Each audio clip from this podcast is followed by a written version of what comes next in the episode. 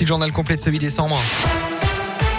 Et elle a une aujourd'hui une visite présidentielle très attendue ce mercredi à Vichy. Le président Emmanuel Macron est attendu en fin de journée dans la ville après avoir passé la nuit et la matinée à Moulins où il devrait présider ce matin le Conseil des ministres en visio, notamment une visite à Vichy qui a évidemment un fort point symbolique. C'est la première fois depuis général de Gaulle en 1959 qu'un président se rend à Vichy. Les autres ont soigneusement évité de se rendre dans la ville où à partir de 1940, l'État français et le maréchal Pétain qui s'y était installé ont commencé à collaborer avec les nazis. Aujourd'hui encore, la ville est souvent réduite à cette période sombre de son histoire et ses habitants n'en peuvent plus. C'est le message que le maire de la ville, Frédéric Aguilera, veut faire passer à Emmanuel Macron. On l'écoute.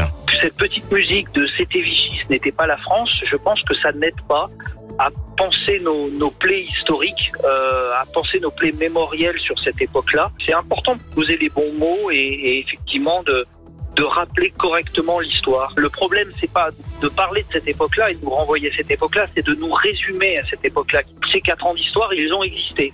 Personne n'est dans le déni et je ne suis pas dans le déni.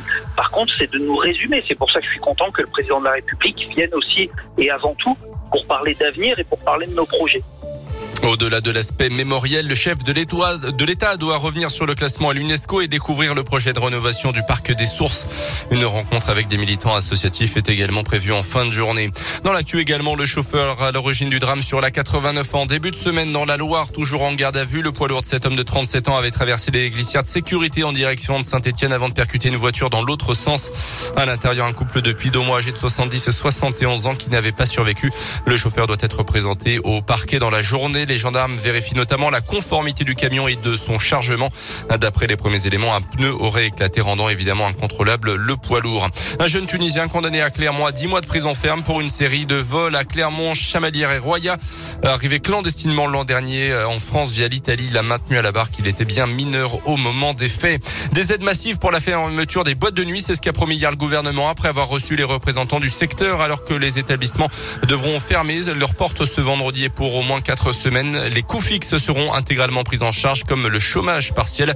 Les traiteurs s'estiment lésés réclament les mêmes aides face aux annulations massives des événements de fin d'année.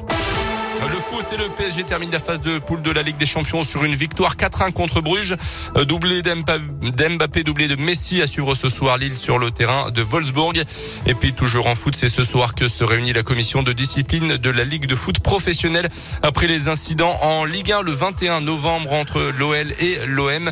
Euh, c'est l'affaire évidemment, on s'en souvient de la bouteille d'eau lancée sur le joueur de l'OM Dimitri Payet. Il avait été touché à la tête.